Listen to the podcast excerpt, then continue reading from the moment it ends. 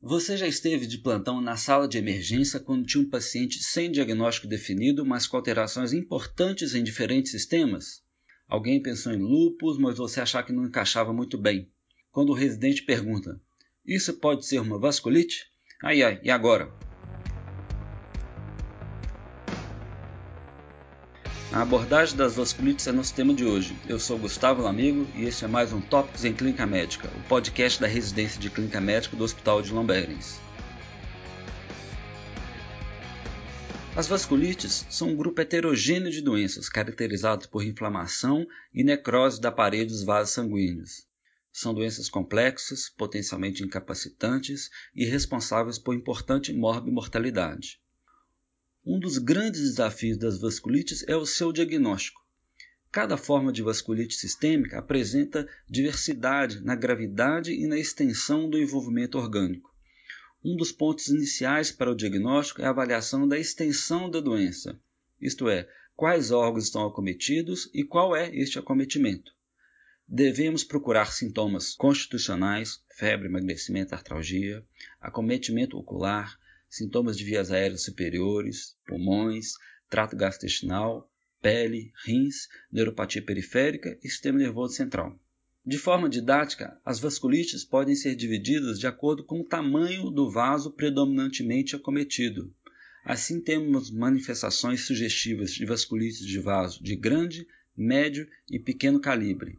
Claro que há sobreposições, mas este é um bom guia inicial.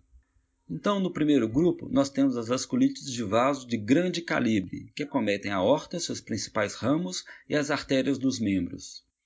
Os sintomas sugestivos são claudicação intermitente, redução de pulsos periféricos, assimetria de PA, dor torácica, angina mesentérica, hipertensão renovascular. Esse grupo engloba a arterite células gigantes e a arterite Takaysu. Enquanto a arterite de Takaysu normalmente acomete pacientes antes dos 40 anos, a arterite de células gigantes geralmente acomete após os 50 anos. A arterite de células gigantes inclui também alguns sintomas peculiares, como cefaleia temporal, alterações inflamatórias no couro cabeludo, claudicação de mandíbula e neurite óptica anterior isquêmica.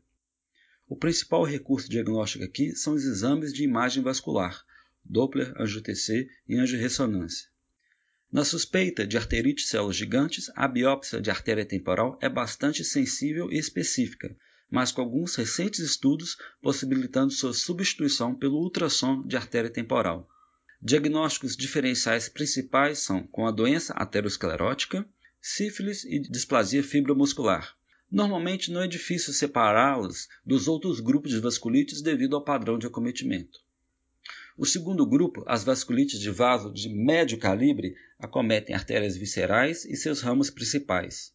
Acometem o rim, com isquemia renal com aumento da pressão, perda da função renal, mas sem proteinúria hematura, sintoma do sistema nervoso central, como AVC, sistema nervoso periférico, com neuropatia periférica, e trato gastrointestinal, com dor abdominal, hematoquesia e angina mesentérica.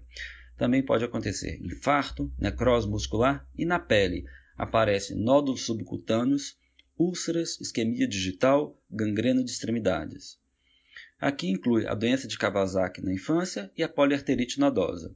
Para o diagnóstico da poliarterite nodosa, contamos com a angio-TC intraabdominal, que pode visualizar a imagem típica de aneurismos saculares, ou então a biópsia de um órgão cometido, podendo ser biópsia de pele, rim, nervo sural ou músculo. Lembrar também que a PAN pode estar associada à hepatite B. E por fim, o terceiro grupo, as vasculites de vaso de pequeno calibre, que acometem artérias intraparenquimatosas, arteríolas e capilares venosos. As manifestações dessas vasculites são bastante amplas e podem envolver diversos órgãos e sistemas. Além disso, temos o maior número de vasculites nesse grupo, que se divide em dois subgrupos: as vasculites ligadas ao ANCA e as vasculites por imunocomplexos. As ligadas ao ANCA são vasculites sistêmicas necrotizantes que apresentam o ANCA como importante biomarcador. Nesse grupo temos a poliangeite granulomatosa, antiga granulomatose de Wegener, com sua característica tríade de acometimento de vias aéreas superiores, pulmões e rins. Rins normalmente uma glomerulonefrite. Temos a poliangeite microscópica com glomerulonefrite, acometimento pulmonar, muitas vezes uma hemorragia pulmonar e polineuropatia periférica.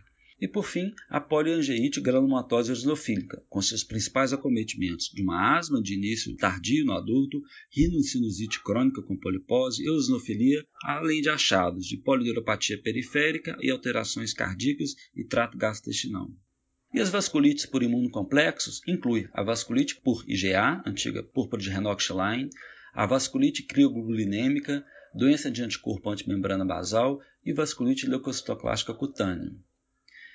Nesse grupo de vasculites de pequeno calibre é também frequente a presença de vasculites secundárias, com associadas a outras etiologias, como lúpus, artrite reumatoide, infecções, incluindo endocardite, hepatites virais, HIV, e também efeitos adversos de medicamentos, algumas vezes de manifestações somente restritas à pele.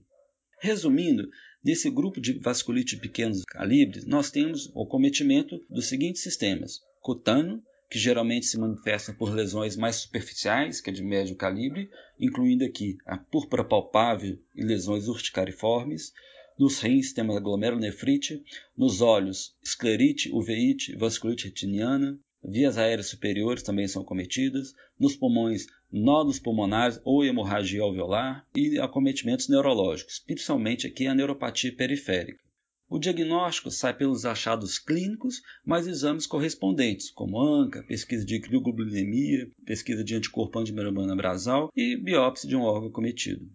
E, finalmente, resumindo, para o diagnóstico das vasculites, pense no órgão cometido e o padrão de acometimento de cada órgão, tentando ver o calibre do vaso predominantemente acometido, quer dizer, o padrão da doença, e faça a propedêutica pensando nesses achados.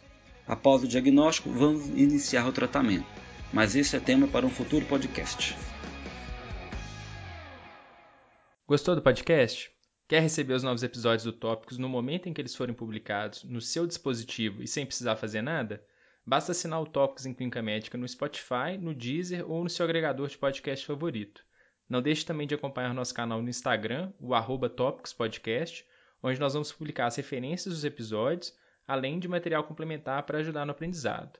Lá também é o canal de comunicação com a nossa equipe para fazer comentários, críticas ou até para sugerir pauta para os próximos episódios. Até a próxima semana.